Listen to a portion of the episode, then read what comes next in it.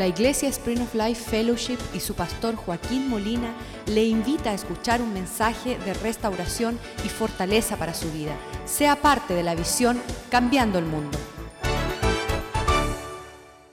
Padre, te damos gracias hoy por tu bondad sobre nuestras vidas. Te damos gracias por tu palabra que es nutrición, es el alimento para nuestras vidas.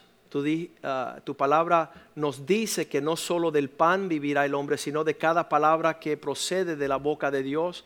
Y creemos, oh Dios, que la palabra esta noche es la provisión para este día. Y que nosotros tengamos un corazón dispuesto, que tengamos, Señor, oídos para que escuchen un corazón para recibir, un entendimiento para aplicar a nuestras vidas estas verdades. Abre los ojos de nuestro entendimiento. Despierta nuestro corazón para tener hambre y sed de justicia. Vénganos tu reino y hágase tu voluntad. Engrandece, oh Dios, nuestras vidas de la forma que tú deseas cuando dijiste, yo he venido para traer vida y vida en abundancia. Todo lo que viene a matar, robar, destruir, proviene del maligno. Y queremos saber, Señor, lo que dice tu palabra, estar astuto a las artimañas del enemigo que viene a despojar tu pueblo. Edifícanos esta noche, Señor. Manifiesta tu poder. Que salgamos de este lugar, Señor, llenos de tu gloria, alimentados bien, fortalecidos moviendo la batalla de defender, oh, oh, Señor, tu reino sobre la faz de la tierra, Señor. Que libremos las almas cautivas, oh Dios, que siguen en prisiones de tinieblas, oh Dios, en lo que nosotros manifestamos tu realidad. Gracias por la autoridad que nos da sobre Satanás, sobre los demonios, sobre todo cautiverio, oh Dios. Danos fuerzas, oh Dios para librar batalla, oh Dios, y tener la victoria. Te lo pedimos en el nombre de Jesús. Amén y amén. Estábamos con los hombres, el lunes comenzamos a leer 2 de Corintios 2.11. Ah, era hace como un mes, estábamos en un restaurante y estábamos hablando con el dueño del restaurante y yo le estaba hablando cómo Señor me libró de las ataduras de ser esclavo del diablo. Acuérdense, tengo 16 años y Satanás me dice, Joaquín, tú nunca vas a ser cristiano. Eso fue la mentira del padre de las mentiras. Y muchas personas escuchan esas voces y se sujetan a ellas, pero yo le hice la pregunta de por qué, por qué yo nunca iba a poder ser cristiano a esos pensamientos y él me dijo, porque a ti te gusta hacer las cosas mal hechas, tú las disfrutas. Y es verdad. 16 años, mi pasión era hacer todo lo indebido. Y en ese momento le hago una pregunta a esos pensamientos, le digo, ¿y por qué soy obediente a lo malo? Si tengo la facultad de ser obediente a aquello que no es de Dios, voy a comenzar a ser obediente a lo que es de Dios. Y ahí me escapé. Ahí me escapé de la atadura del mentiroso. Y entonces en lo que estoy diciéndole eso al hombre, al dueño de este restaurante, como el Señor me libró de las garras de Satanás, el hijo de nueve añitos dice, ¿y tú le dijiste eso al diablo? Se maravilló que uno pudiese enfrentar las tinieblas. Hay muchas personas que no saben. Están sujetas, están bajo las artimañas. Y aquí Pablo le dice en 2 Corintios 2.11, para que Satanás no gane ventaja alguna sobre nosotros. En el país de donde provengo, de donde vienen mis padres, que es Cuba, están todos atados bajo el poder de las tinieblas. Están en una atadura y una destrucción del mismo infierno. Y eso es por no librar batalla sobre el enemigo. Pero aquí te dice que para que Satanás no gane ventaja alguna sobre nosotros, acuérdense, el reino de Satanás es un reino de rebeldía. En mi país hoy día, Cuba, El día nacional que celebran, julio 26, Día Nacional de la Rebeldía. La radio se llama Radio Rebelde. El periódico se llama Juventud Rebelde. ¿Quién está reinando sobre ese país? El príncipe de todos los rebeldes. Y para que no gane ventaja alguna sobre nosotros, pues no ignoramos sus maquinaciones. ¿Qué significa eso? Yo, yo pienso que es como un juego de ajedrez, ¿no? Que cada movida que nosotros damos hay una contramovida que puede perjudicarnos. Y, Pablo lo está diciendo bien a los corintios que eso se trata de no ignorar maquinaciones. Algunas personas dicen, ay, mira, mi hijo, yo no creo en el diablo. Bueno, ¿sabes qué? Tú eres su presa más fácil, porque te ha hecho ignorar la existencia de aquel que vino a matar, a robar y a destruir. Y así lo dice Jesús en Juan 10:10. 10. Dice, el maligno no viene, el ladrón no viene sino para hurtar, para matar y para destruir. Eso es la jugada de Satanás en su presencia. Eh, me decía esta semana, estuve hablando con un señor en una cafetería. Muchas veces estoy en la cafetería, como las personas están ahí comiendo, pues yo le hablo del Señor. Y este hombre decía, ¿y cómo tú sabes que eso lo hizo Satanás? Porque no puede ser que sucedió y no atribuirle, ve acá, si alguien entra a tu casa y te roba, ¿es un ladrón o sucedió solo?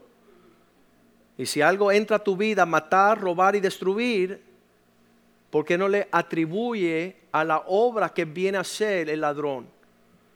Pero Cristo dijo, yo he venido para que tengan vida y para que la tengan en abundancia, una medida.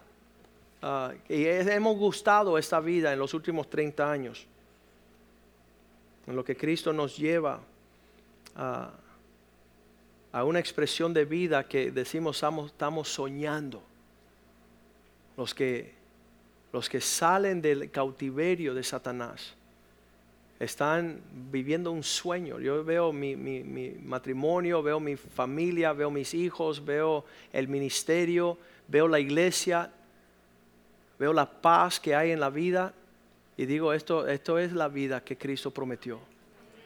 Es un gozo, es una paz. Es, hay personas que no duermen de noche. Eso no es vida. Entonces, en todo caso, tenemos que saber las artimañas. ¿Por qué? Juan 8:32. Cuando conoces la verdad, cuando estás viviendo, esta palabra conocer significa no intelectualmente, sino una cercanía. Cuando estás cerca y viviendo la verdad, la verdad te hace libre.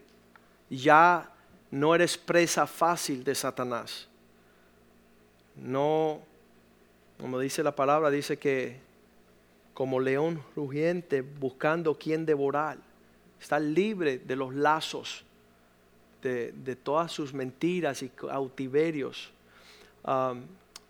¿Por qué el que se acerca a la verdad llega a experimentar la libertad? La razón por la cual este joven llega hoy de 27 años, drogadito y en unas condiciones horribles porque su primo hace cuatro semanas llegó acá un lunes por la noche, después de 23 años de cocaína, alcohol, pornografía, estando en presencia de Cristo, Dios lo sanó y lo libertó. Después de 23 años de adicción. Y entonces él le dice a su primito, primo, lo mismo que me sucedió a mí te puede suceder a ti. Y yo sé dónde llevarte para que Cristo te haga libre. ¿Sabe lo que promete la Biblia en el versículo 36? Que el que, el que el Hijo haga libre, si el Hijo os libertare, seréis verdaderamente libres. Muchos de nosotros tenemos la ansia de decir, bueno, pastor, yo no soy drogadito. No, tú estás adicto al yo, que es peor. Tú eres, tienes un egoísmo. Ah, le decía la semana pasada que estuvimos en el programa de TVN Dice, ¿qué lleva el hombre a actuar de tal forma? Digo, eso se llama egoísmo en esteroides. Es un nivel de egoísmo, pero ya exagerado. Pero el quien el Hijo hace libre, verdaderamente será libre. Y, eso es una realidad.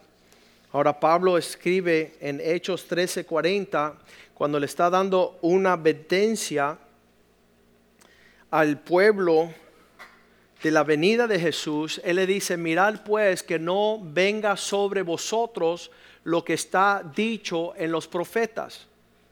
Esto es en el libro de los Hechos, en el Nuevo Testamento, la advertencia que Él le da a aquellas personas que Él está predicando. Miren, tengan cuidado, una advertencia, que no os venga sobre vosotros lo que está dicho en los profetas. Entonces, en la advertencia tenemos que ver qué está diciendo Pablo. Y él utiliza en el versículo 41, un versículo que se encuentra en Habacuc, pero vamos a leerlo ahí. Dice, mirad, oh menospreciadores, y asombraos, los que no están percibidos, y desaparecer, porque yo hago una obra en vosotros, en vuestros días, obra que no creerías si alguien os la contare. ¿Qué es este versículo en el Nuevo Testamento al cual Pablo está advirtiendo la iglesia que él está predicando?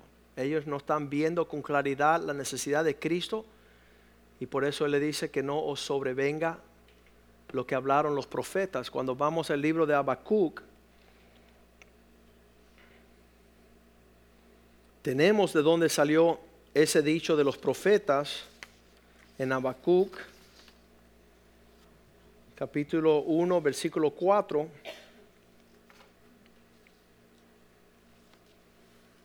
Por lo cual la ley es debilitada. Versículo 5.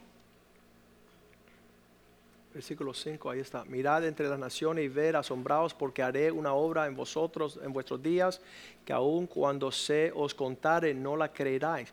Este versículo Um, ¿qué es lo que Dios está diciendo que está expuesto para que las personas vean una obra, para darse cuenta de la necesidad de Cristo? Versículo 6. Pues la obra es, porque he aquí yo levanto los caldeos, nación cruel y presurosa que camina por la anchura de la tierra para poseer las moradas ajenas.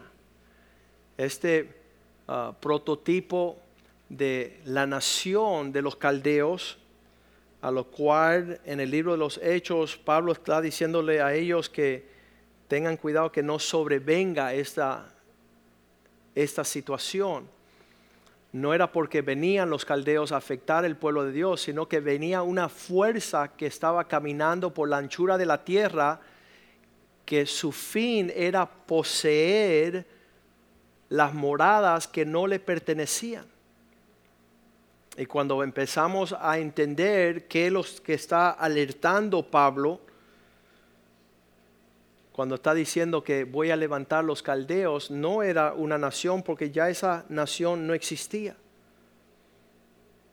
Y las propiedades de los caldeos en su deseo de marchar apresuradamente, cruel sobre la tierra, la anchura de la tierra, poseyendo moradas ajenas, um, en esta búsqueda vemos que es un prototipo, es una, es una fuerza sobre la tierra.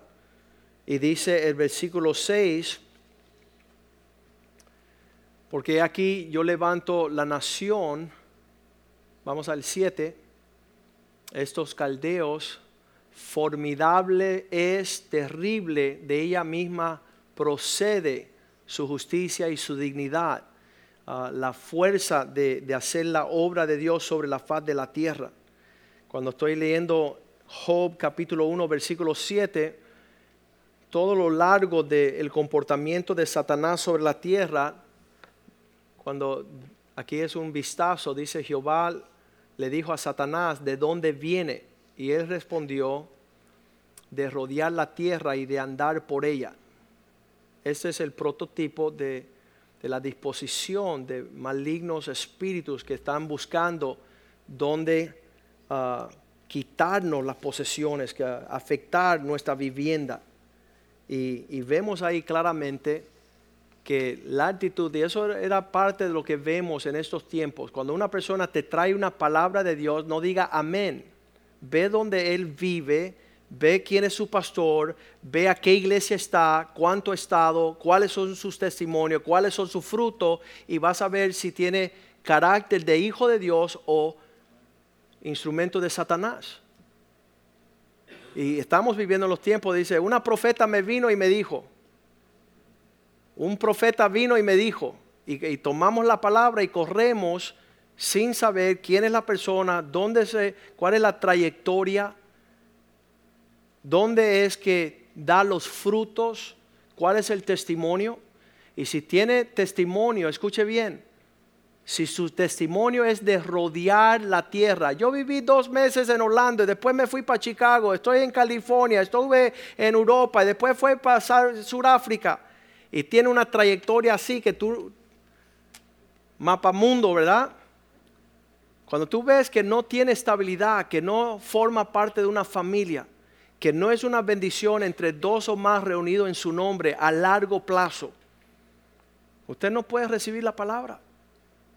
Usted cuidado de estar recibiendo palabras de personas que están rodeando la tierra, de andar por ella. Ese es el testimonio que tiene Satanás es un huérfano. Acuérdense, ah, el que no respeta a un padre es una persona que no tiene identidad, no tiene legado.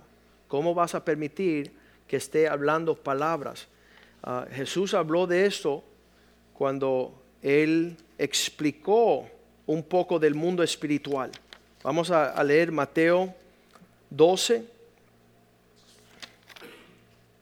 versículo 43 súper importante porque habló Jesús de este ambiente. Nuevamente hay personas que no creen. No creen en un mundo espiritual, no creen en una potencia que quiere desposeerte de moradas que no, no le pertenecen a ellos. Pero Jesús dijo, cuando un espíritu inmundo sale del hombre, anda por lugares secos. Un, lugar donde no hay un rocío del cielo. Eso, eh, Satanás, mira, Satanás no quiere estar donde la presencia de Dios está. Entonces él vive en un desierto. ¿Por qué? Porque el Salmo 68, 6 dice que el que no habita en familia es un rebelde. No, no puede convivir en un lugar. Dice, más los rebeldes habitarán en tierra seca. Entonces ahí Mateo 12, 43 dice que él anda en lugares secos, un lugar donde no hay una provisión del cielo. Dice, cuando Él sale del hombre, anda por lugares secos buscando reposo y no lo haya. Dice que no encuentra dónde entrar. Mira lo que él dice, el versículo 44 dice, yo voy a volver volveré a mi casa, donde salí. Voy a ir a, ir a donde era la posesión mía, igual que los caldeos, esa, esa palabra que ellos quieren tomar moradas que no le pertenece. Así es estos espíritus que vienen a despojarnos. Y cuando llega nuevamente a la casa de donde salió, hay tres condiciones. Dice que está desocupada, está barrida y está adornada. En eh, otras palabras, eh, la traducción es ordenada. No hay nadie viviendo allí, ha sido barrida, limpiada y está todo en, un, en una situación puesta en orden. Después dice el versículo 45 que no solamente vuelve,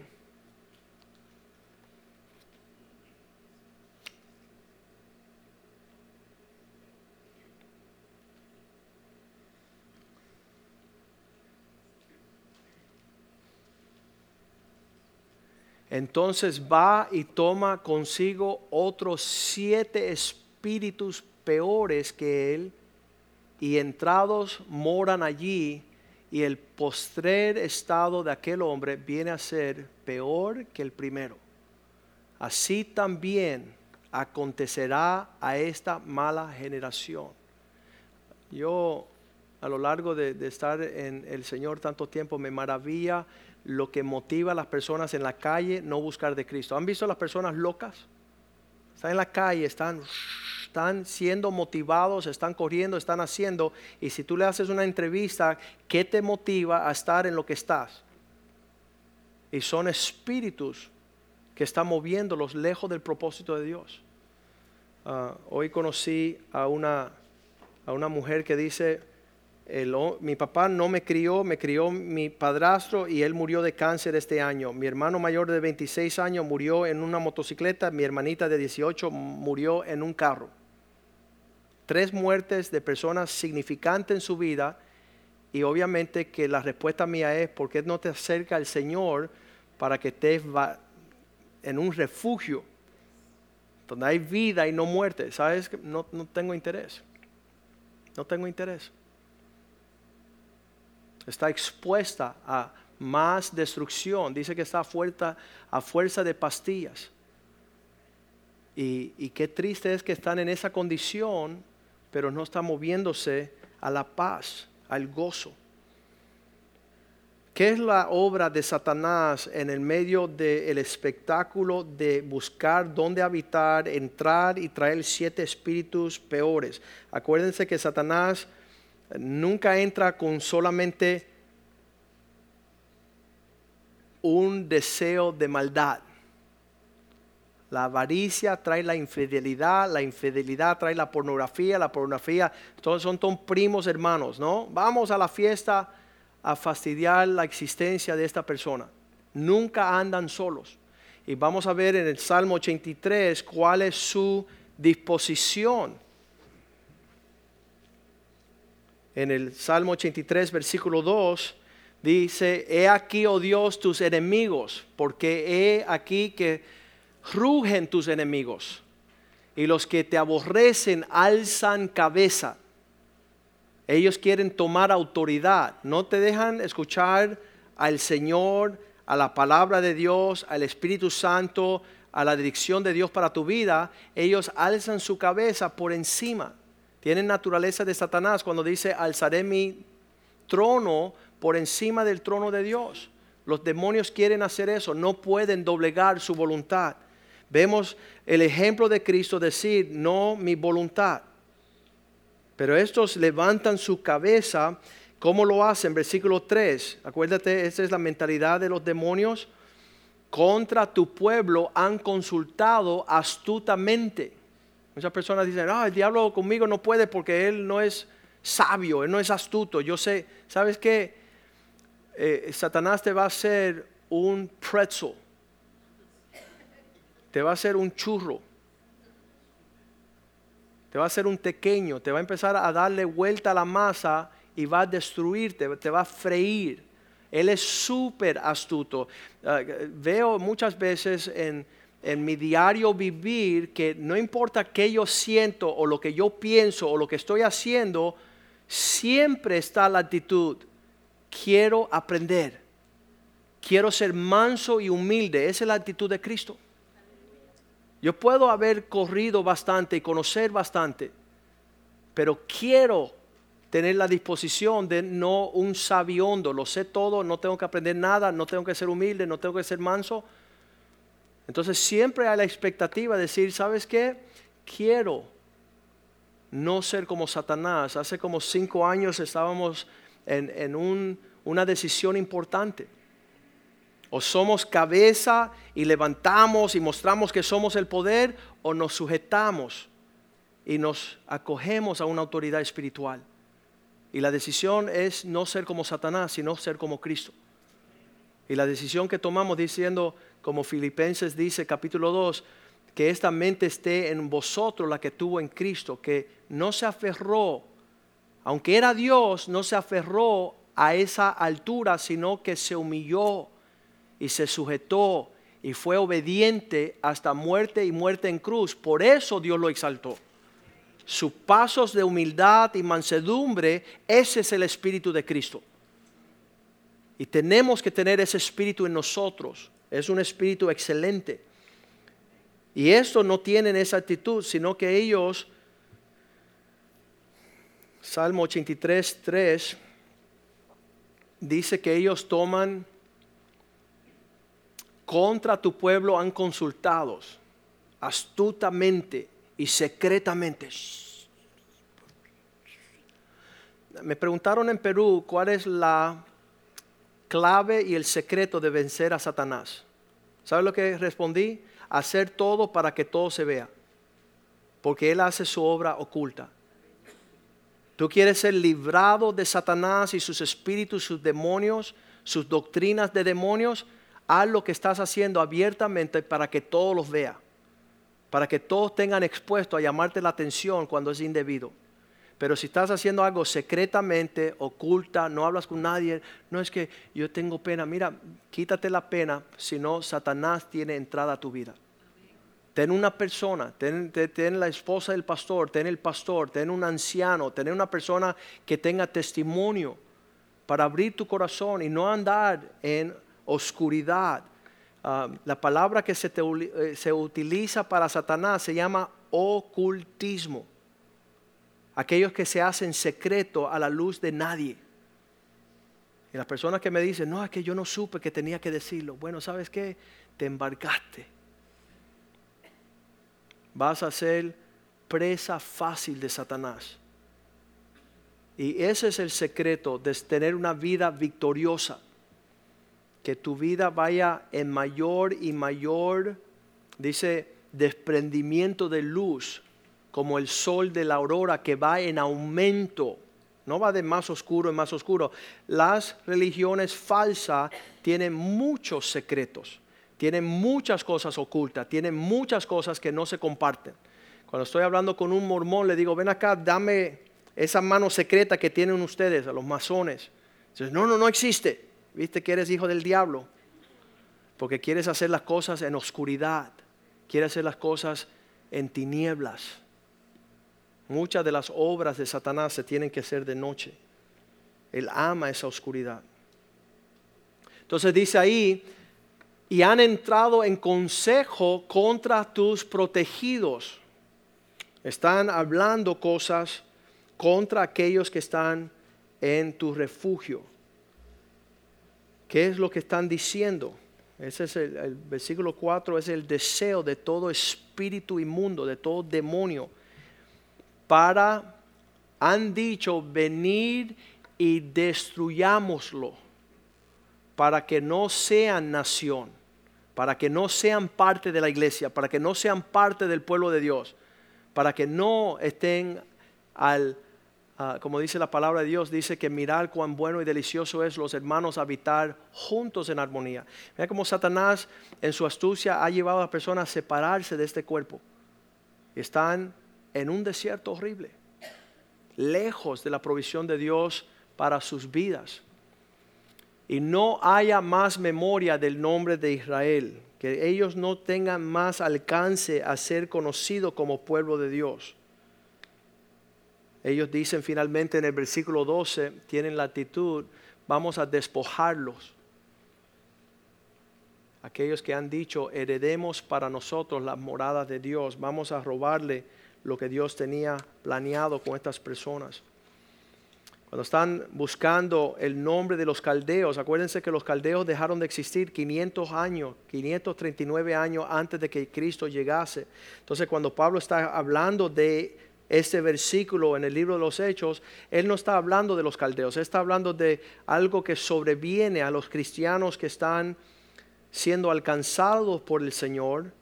Y cuando vas al diccionario para ver qué significa la palabra caldeo, significa demonio, aquellos que destruyen, aquellos que andan errantes sobre la faz de la tierra, están buscando lugares vacíos, lugares que han sido limpiados, lugares que han sido ordenados, esto para habitar siete espíritus peores que ellos. Esto describe las personas que han llegado a Cristo, han sido perdonados, han sido lavados por la sangre de Cristo, han conocido la iglesia, han conocido la palabra de Dios, pero ya no hay sus vidas no están llenas del Espíritu Santo, no están llenas de la palabra de Dios, no están llenas de la comunión, no obedecen a Dios ni le sirven. Esos demonios le encanta regresar. Dice que su estado posterior será peor que el primero. ¿Qué significa? Que usted esté participando, que usted crezca, que usted participe, que los hermanos conozcan tu vida, que exista una integración. Estos hombres que estudiaron ah, toda la destrucción que le puede ah, ocasionar una persona que el diablo está haciendo sobre sus vidas, dice que ellos se fueron alejando de la grey del Señor. Eso han hecho estudios ah, y dicen que, que, siempre los lobos vienen a, robar la, la oveja que está descuidada. Dice que la estudia bien, las maquinaciones en, el Efesios 6, 11, habla de la armadura de Dios. ¿Por qué?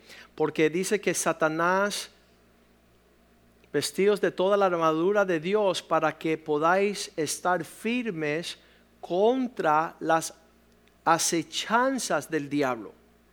Esto no es andar así, ay, qué lindo. Yo le digo a las personas que es como estar en una guerra, el que levanta cabeza se lleva la bala. ¿Y qué, qué dijo? Boom, hay que estar bien cuidado en la trinchera, tenemos que estar bien cubiertos y no estar expuesto a esas acechanzas. La palabra eh, um, en el griego es los métodos. Significa que no es algo al azar, eso viene poquitico, viene como un método de una estrategia que está diseñada por todos los medios de sacarte de Cristo. Eso es algo bien tremendo, es algo ah, fríamente calculado. Y los caldeos estaban reinando en Babilonia. Dice que mucho antes de tomar por fuerza de los asirios las ciudades de Babilonia, dice que tuvo en mando 10 años un caldeo antes que supieron que él estaba ahí mandando. Quiere decir que mucho antes que el demonio está en tu vida ya declarado como demonio, él entró y ya está señalando tus prioridades y tu tiempo. Mucho antes. Y tú ni te diste cuenta. Y estás metido al frente de el reino de Babilonia. Entonces, estos fueron lo que, lo que se llevaron preso al pueblo de Dios. Vamos ahí a Daniel capítulo 1, todo un relato, versículo 1 estamos viendo cómo Nabucodonosor era un caldeo. Él estaba en el trono, dice en el, en el año tercero del reinado de Joacim, rey de Judá, vino Nabucodonosor, rey de Babilonia, a Jerusalén y la sitió. Entonces ellos están haciendo ataques sobre el pueblo de Dios y dice, en ese entonces, esto es lo que buscaba. Versículo 2 el Señor entregó a sus manos a Joacim, rey de Judá, y parte de los utensilios de la casa de Dios, y los trajo a la tierra de Sinar, a la casa de sus dioses, y colocó los utensilios en la casa del tesoro de su Dios. Siempre en el Viejo Testamento Dios levantaba, como dijo en el libro de Habacuc, yo voy a levantar a los caldeos. Ellos van a hacer que ustedes vuelvan a Dios. Ah, la señal en tiempo moderno es, como un pastor que está, está apacentando sus ovejas y una de las ovejas está yendo al peligro del lobo, él manda a los perros a, morderle el cascañar para que esa oveja entienda la necesidad de tener un pastor y estar reunida entre la grey y no estar expuesta. Pues ahí se llevaron los utensilios de la casa del Señor y ¿qué más se llevaron? Versículo 3.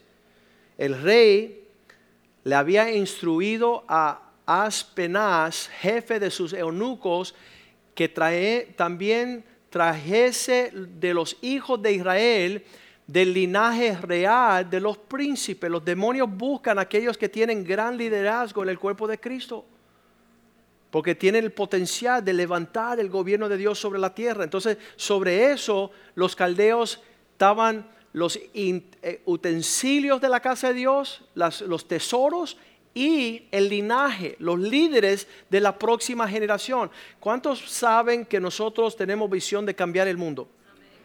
¿Y a qué estamos entrenando aquí la generación que se está entregando al Señor en, este, en estos últimos años? Hacer gran impacto sobre la faz de la tierra. Tendremos, tendremos talentos, tendremos dones, pero principalmente nuestro llamado es cambiar las naciones para que Cristo esté en todos los lugares. Ayer en esa reunión de pastores estaba un joven de 30 años que se está postulando como el próximo presidente de Venezuela. Y él pudo ver la sobriedad de nuestro celo de defender la ciudad donde vivimos y nuestro deseo de servir a Cristo con integridad. Y él dice, ¿sabes qué? Yo no soy pastor ni conozco iglesia, pero me maravilla ver lo que he visto hoy. Y entonces eso es puertas abiertas en todo Venezuela para que conozcan aquellos que son los valientes del Señor para levantar una generación de jóvenes que no han visto justicia, que no conocen palabra de Dios. Entonces Dios nos está preparando, como dice aquí, el rey de los caldeos estaba atrás del linaje real. Y, la pregunta que tengo para usted, ¿conoce usted su nobleza en el Señor? ¿Que eres un príncipe, que eres una princesa? ¿Que tú no estás aquí bobeando sobre la tierra, que Satanás tiene precio tu cabeza. Ahí en la guerra del Medio Oriente decían que, que habían tarjetitas de todos los hombres importantes y que para los hombres que tenían más potencial para traer ese gobierno tenía mayor precio su cabeza. ¿Y usted qué? Usted está en la mirilla del mismo diablo si usted se conecta al propósito de Dios. Versículo 4 dice que él estaba buscando esta descendencia de la nobleza, muchachos en quienes no hubiese tacha alguna, de buen parecer. Creo que el Señor um, está viendo aquí la importancia de aquellas personas que tienen la habilidad de ser usado por el Señor, enseñados en toda sabiduría, sabios en ciencia, de buen entendimiento, idóneos para estar en el palacio del rey. ¿Para qué quería los caldeos reclutar estos jóvenes? Lo dice ahí, para enseñarle la letra y la lengua de los caldeos. En otras palabras, para disipularlos en ser demonios para tener una mente demoníaca de hurtar, de robar, de matar, de seguir rebelde, de seguir huérfano, para instruirlos. Y dice el próximo versículo que se le daba a estos y le señaló el rey la ración para cada día de la provisión de la comida del rey. ¿Qué, qué, qué alimento puede dar el rey de los caldeos? lascivia, lujuria, el, el desear lo que no le pertenece y que los criase tres años para que al fin de estos se presentase delante del rey como siervos de Satanás, como siervos de ese reino, para ir a, a traer otros jóvenes al cautiverio, a traerlos a ser entrenados en, versículo 4 de nuevo, toda la enseñanza de la letra y de las lenguas de los caldeos. Sabes, me maravilla que las universidades toman los jóvenes y al final de su universidad no creen en Dios, no creen en su familia, no creen en la iglesia, no creen en el reino de Dios, no creen en el infierno. Son un montón de incrédulos. ¿Qué, puede suceder con una persona que no tiene esperanza de que Dios esté en el asunto? Primera de Juan 2.16 dice que que los entrenaba de tal forma de que su mente, su cuerpo y sus pertenencias le pertenecía allá un carácter de una naturaleza de destrucción. Primera de Juan 2.16, vamos a leerlo. ¿Qué es lo que Satanás conoce que destruye el hombre cuando camina en los deseos de la... Porque todo lo que hay en el mundo, los deseos de la carne, los deseos de los ojos y la vanagloria de la vida, de la vida no proviene del Padre, sino del mundo. Cuando estamos viviendo con los deseos de la carne, los apetitos de las cosas terrenales, temporales, deseos de los ojos, la vanagloria de la vida. Dice que las preocupaciones de este mundo ahogan la semilla de Dios. Y, ser afanados y preocupados y estar fuera es la, eh, el diseño de Satanás. Vamos a ver a Habacuc 1.7 que tiene más características de los caldeos. Dice que son rápidos, formidable es y terrible. Versículo 8 dice, sus caballos serán más ligeros que los leopardos. Yo, me maravillo, podemos tener personas en la iglesia 20 años, ¿verdad? 20 años. vamos a suponer, llegaron con 6 añitos, pasan 20 años, tienen 26 años. En 20 años pasa un consejo mundano y ese se atrapa. Y los 20 años que han estado escuchando a Dios, conociendo a Dios en la iglesia, no le pasa por alto. En otras palabras, aquí le podemos decir a una, niña de cinco añitos, mi hijita, no haga yugo desigual.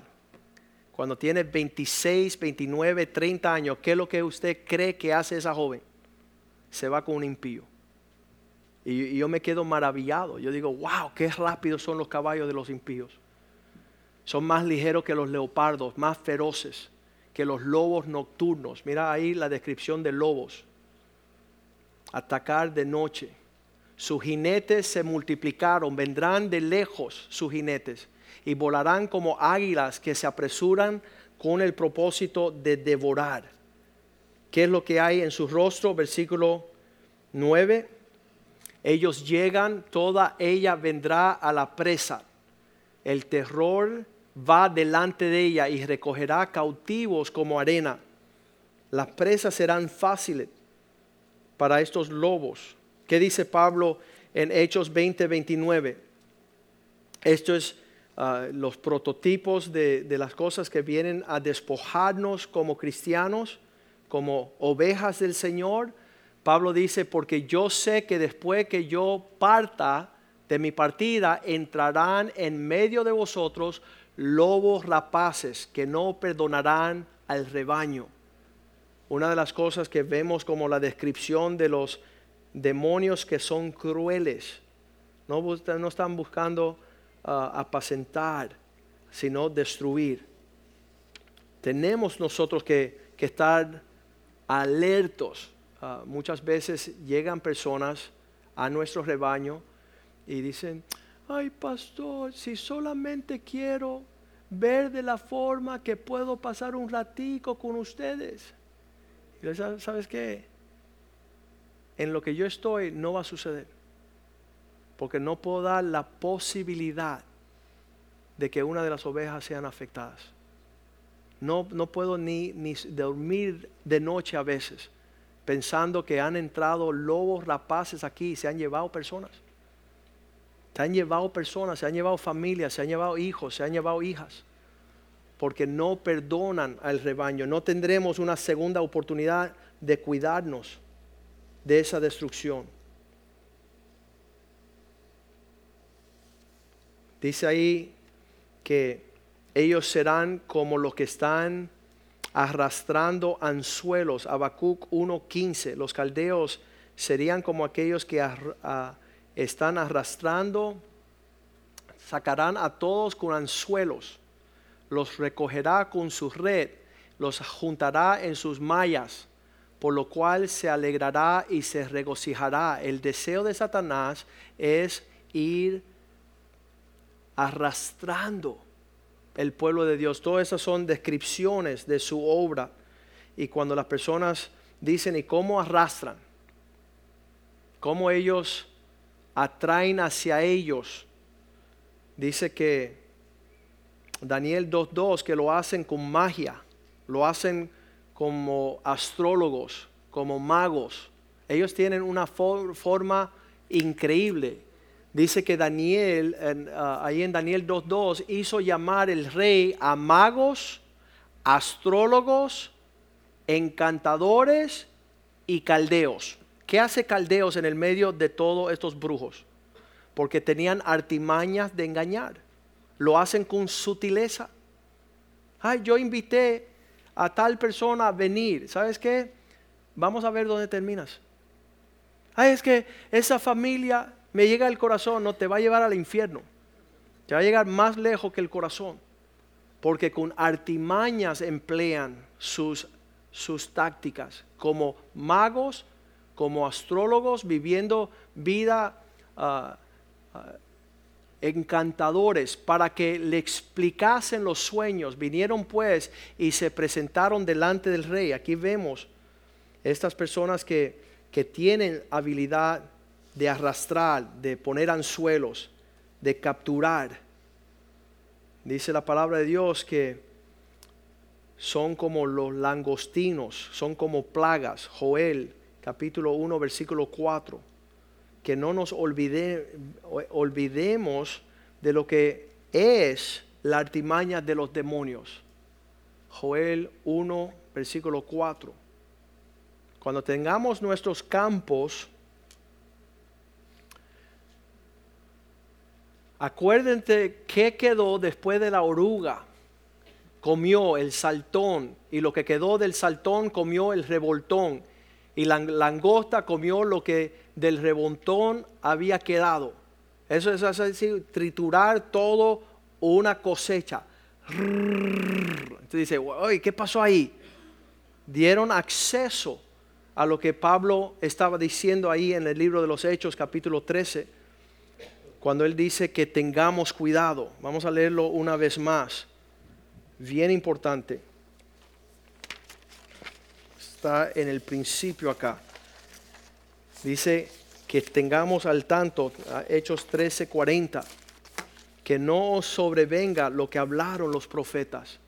Mirad pues que no venga sobre vosotros lo que está dicho en los profetas, la advertencia de cuidarnos, la advertencia de no presumir que Satanás no es astuto en sus caminos.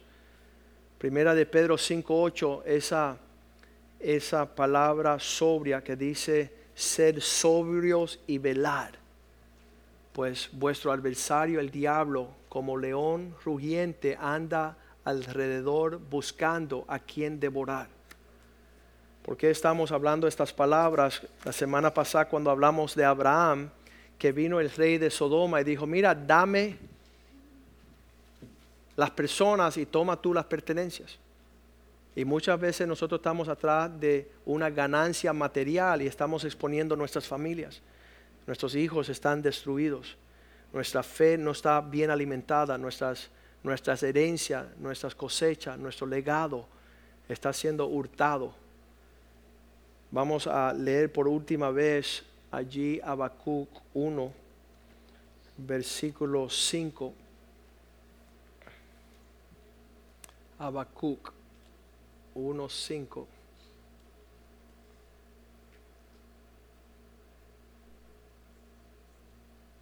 Versículo 6. Porque aquí se levantará los caldeos, nación cruel, presurosa, que camina por la anchura de la tierra para poseer moradas ajenas, lo que no le pertenece. Vamos a pedirles a los jugieres que suban acá. Ah, y los cantantes, los músicos. No sé si conoces esa canción, Josué. No, vamos a buscarla. Tú la conoces.